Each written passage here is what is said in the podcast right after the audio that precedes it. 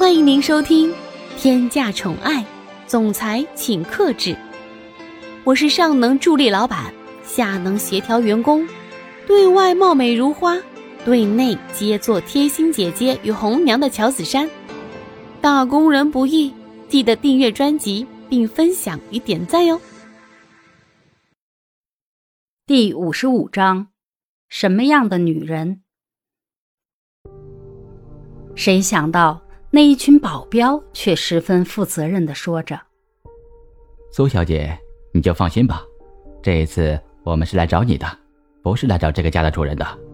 只要你听我们的安排，我们是绝对不会伤害你的。”苏千玉现在是完全没有办法，根本就不知道该怎么办。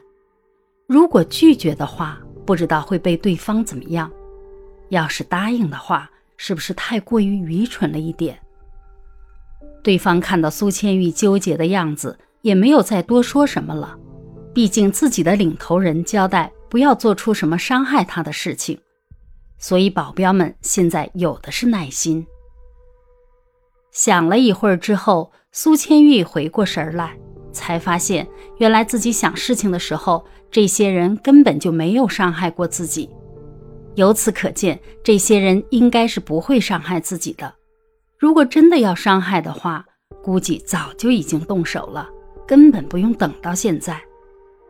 苏千玉迟疑了一会儿，说道：“我是绝对不会跟你们走的，除非你们说清楚。”让你们这么做的人是谁？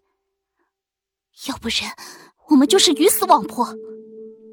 听到这句话之后，保镖心里所剩无几的耐心全部都已经被消耗殆尽。要说出到底是谁安排的，已经是完全不可能的了。这是有关职业操守的问题，保镖们肯定是不会轻易透露的。但是苏千玉现在完全不听从安排。这让保镖们十分难办。保镖们看了一眼时间，已经下定了决心。囚禁住苏千玉的一个保镖，想都没想的，直接伸出了手，砍向苏千玉的脖子。苏千玉感觉到了脖子上一阵疼痛的感觉，然后眼底就一片晕黑，彻底的失去了视线。保镖们看到了这场景，也不再客气什么了。直接拖着苏千玉来到了蒋家。当苏千玉恢复神智的时候，眼睛还是什么也看不见。苏千玉醒来的时候，只是稍微的愣了一下，然后很快的就恢复过来了。苏千玉被关在一个房间里，意识到自己脸上还绑着一层纱布，要不然怎么可能看不见呢？苏千玉在想，自己到底是因为什么事情会被这样对待？苏千玉脑袋里能够想到的人，也就只有叶家的人，要不然谁会这么无聊呢？就在苏千玉沉浸在自己的想法当中的时候，感觉到自己的两个手臂被莫名的架了起来。苏千玉仅存的那一丝理智告诉他，现在还是不要发出声音比较好，就当做现在自己还在昏迷，要不然真的可能会把祸端牵引到自己身上。到时候就得不偿失了，所以下定决心，无论别人怎么说话，也绝对不出声。所以也就有了现在的这个画面：苏千玉一个人完全没有生机的躺在地上，尽管地上是铺了地毯的，还是感觉到有一点寒冷。旁边三个人站着，只有蒋风奇像是老大一样坐在沙发上。蒋泽旭和蒋泽流站在一边，心里都是提心吊胆的。苏千玉由于现在完全闭着眼睛，根本不知道外面发生了什么事情。如果他知道现在外面是什么人的话，是绝对不会这样闭着眼睛昏睡的。蒋风奇咳嗽了几声，说道：“ 我知道你们现在心里都在想什么。”你们心里肯定会恨我，但是我宁愿被你们恨，也不愿意到了以后的时候你们再来找我。记住，没有能力的时候就不要说出一些大话，最后伤害的只会是自己身边人。蒋风奇这样说话也并不是完全没有任何原因的，因为经历过这样的事情，所以更加知道什么时候才有能力说出这样的话。承诺是一件非常重要的事，在自己完全没有任何能力的时候做出的承诺，那根本就不算是什么承诺，只不过是空话罢了。蒋泽旭在一边待不住了，忍不住的发出了声音。还真是没有想到，原来姜还是老的辣。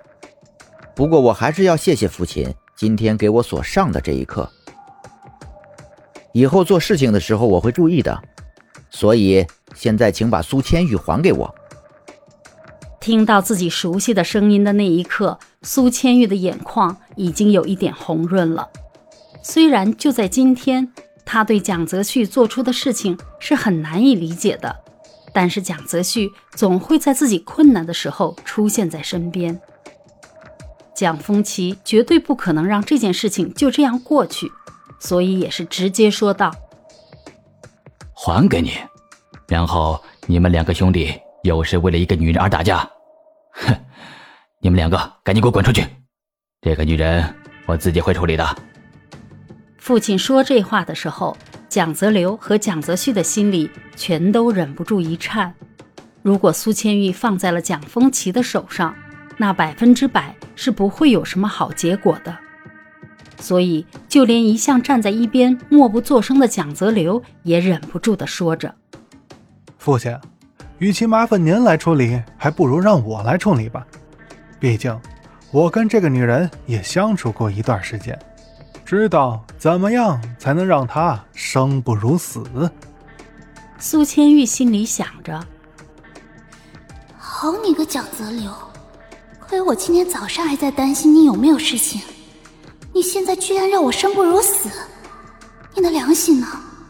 你的良心是不是早就不见了？说实话，蒋风奇还是十分了解自己的儿子的。在蒋泽流还没有察觉出自己是什么感情的时候，蒋风奇心里就已经知道了。难得看到你们两个这么同心协力，要是你们在工作上也这样，那该多好啊！